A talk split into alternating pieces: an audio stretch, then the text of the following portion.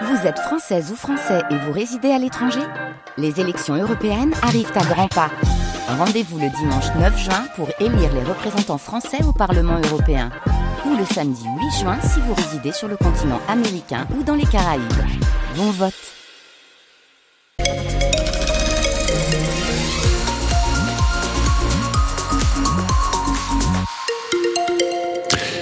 journal de 18h présenté par Louise Adélaïde Boinard. Bonsoir Louise. Bonsoir. Un mot sur les conditions de circulation. Attention sur l'autoroute A25. Nous avons actuellement 18 km de bouchons euh, depuis Bayeul jusqu'à Capinghem dans le sens Dunkerque vers Lille. La météo. Un temps sec et frais ce soir qui va se transformer en gros nuages et en brouillard demain matin.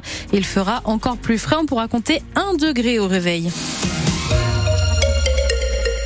Aran, parapluie, euh, mer et Kletsch, l'affiche du carnaval de Dunkerque 2024 est sortie. Cette affiche est tout en couleur et en forme. Elle est inspirée du cubisme avec ses quatre carnavaleux faits de carrés, de rectangles et de triangles. Cette œuvre est typique du style de son artiste Victor Costamounier. Oui, elle est signée Hackett, ça s'écrit A-K-E-T. C'est un jeune artiste dunkerquois de 27 ans qui est désormais basé à Lille. Son style est singulier, c'est un mélange de street art et de cubisme. Et c'est précisément cette originalité qui lui a ouvert les portes du monde de l'art.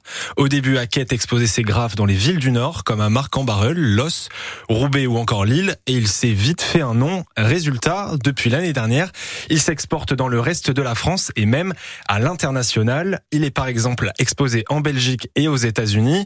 Il a d'ailleurs participé à la prestigieuse Art Basel de Miami le week-end dernier. Mais le plus gros coup de projecteur qu'il a eu cette année, c'est son apparition dans une pub de Coca-Cola, la célèbre marque de soda. La publicité est sortie au mois d'avril et depuis, la cote de cet artiste ne fait que grimper. L'affiche du carnaval de Dunkerque 2024 signée Hackett donc est à regarder sur francebleu.fr.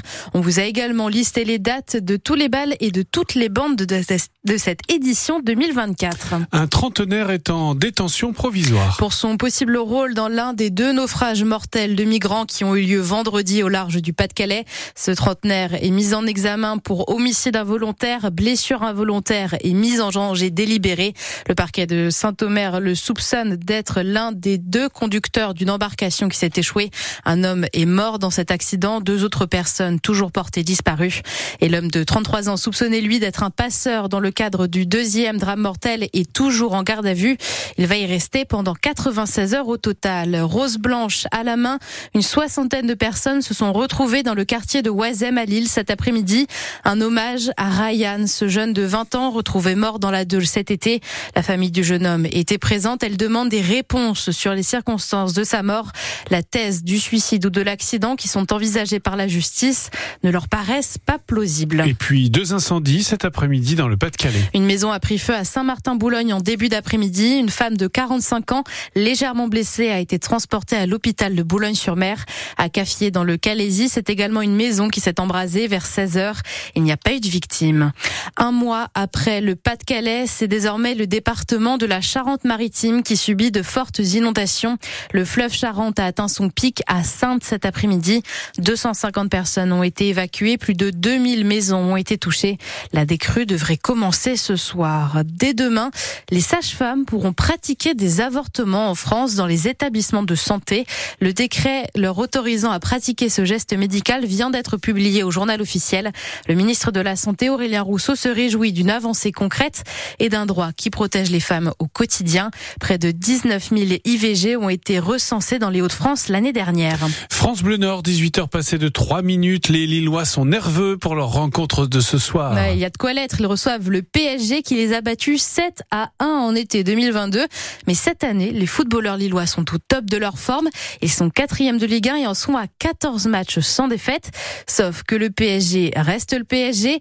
Les Parisiens sont leaders de Ligue 1. Ils ont fait une bonne première partie de saison en Ligue des Champions. Et surtout, ils sont de plus en plus collectifs sur le terrain depuis le départ des stars comme Neymar et Messi. Et c'est bien ça qui inquiète l'entraîneur lillois Paolo Fonseca. Ils jouent plus comme équipe, sont plus collectifs, défensivement et offensivement.